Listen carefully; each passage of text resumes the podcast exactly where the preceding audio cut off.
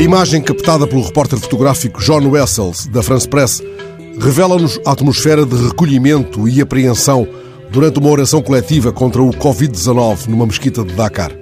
A grande maioria dos fiéis parece concentrar-se na leitura cerimonial. Apenas um ou outro desvia o olhar do livro de orações, fitando discretamente o repórter.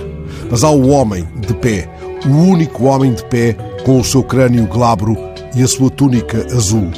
Está muito perto da câmara, o repórter quase poderia tocar-lhe. Para onde olha o homem?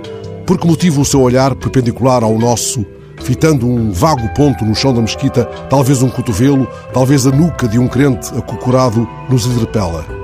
Faz sentido a pergunta é que, não sendo este um registro furtivo, mas o resultado de um consentimento, por algum motivo, o perfil granítico do homem de crânio glabro parece ter sido tomado por um receio acrescido.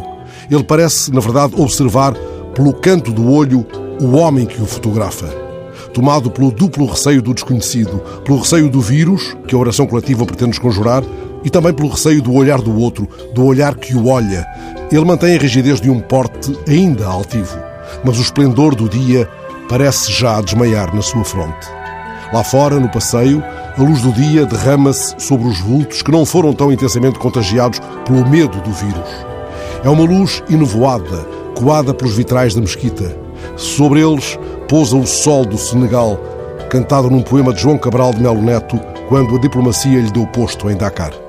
No poema O Sol do Senegal, o pernambucano lembra que lá no seu Recife natal, o mar é aquilo de onde se vê o sol saltar. Ao contrário, em Dakar, o que se vê é o sol não nascer, se enterrar.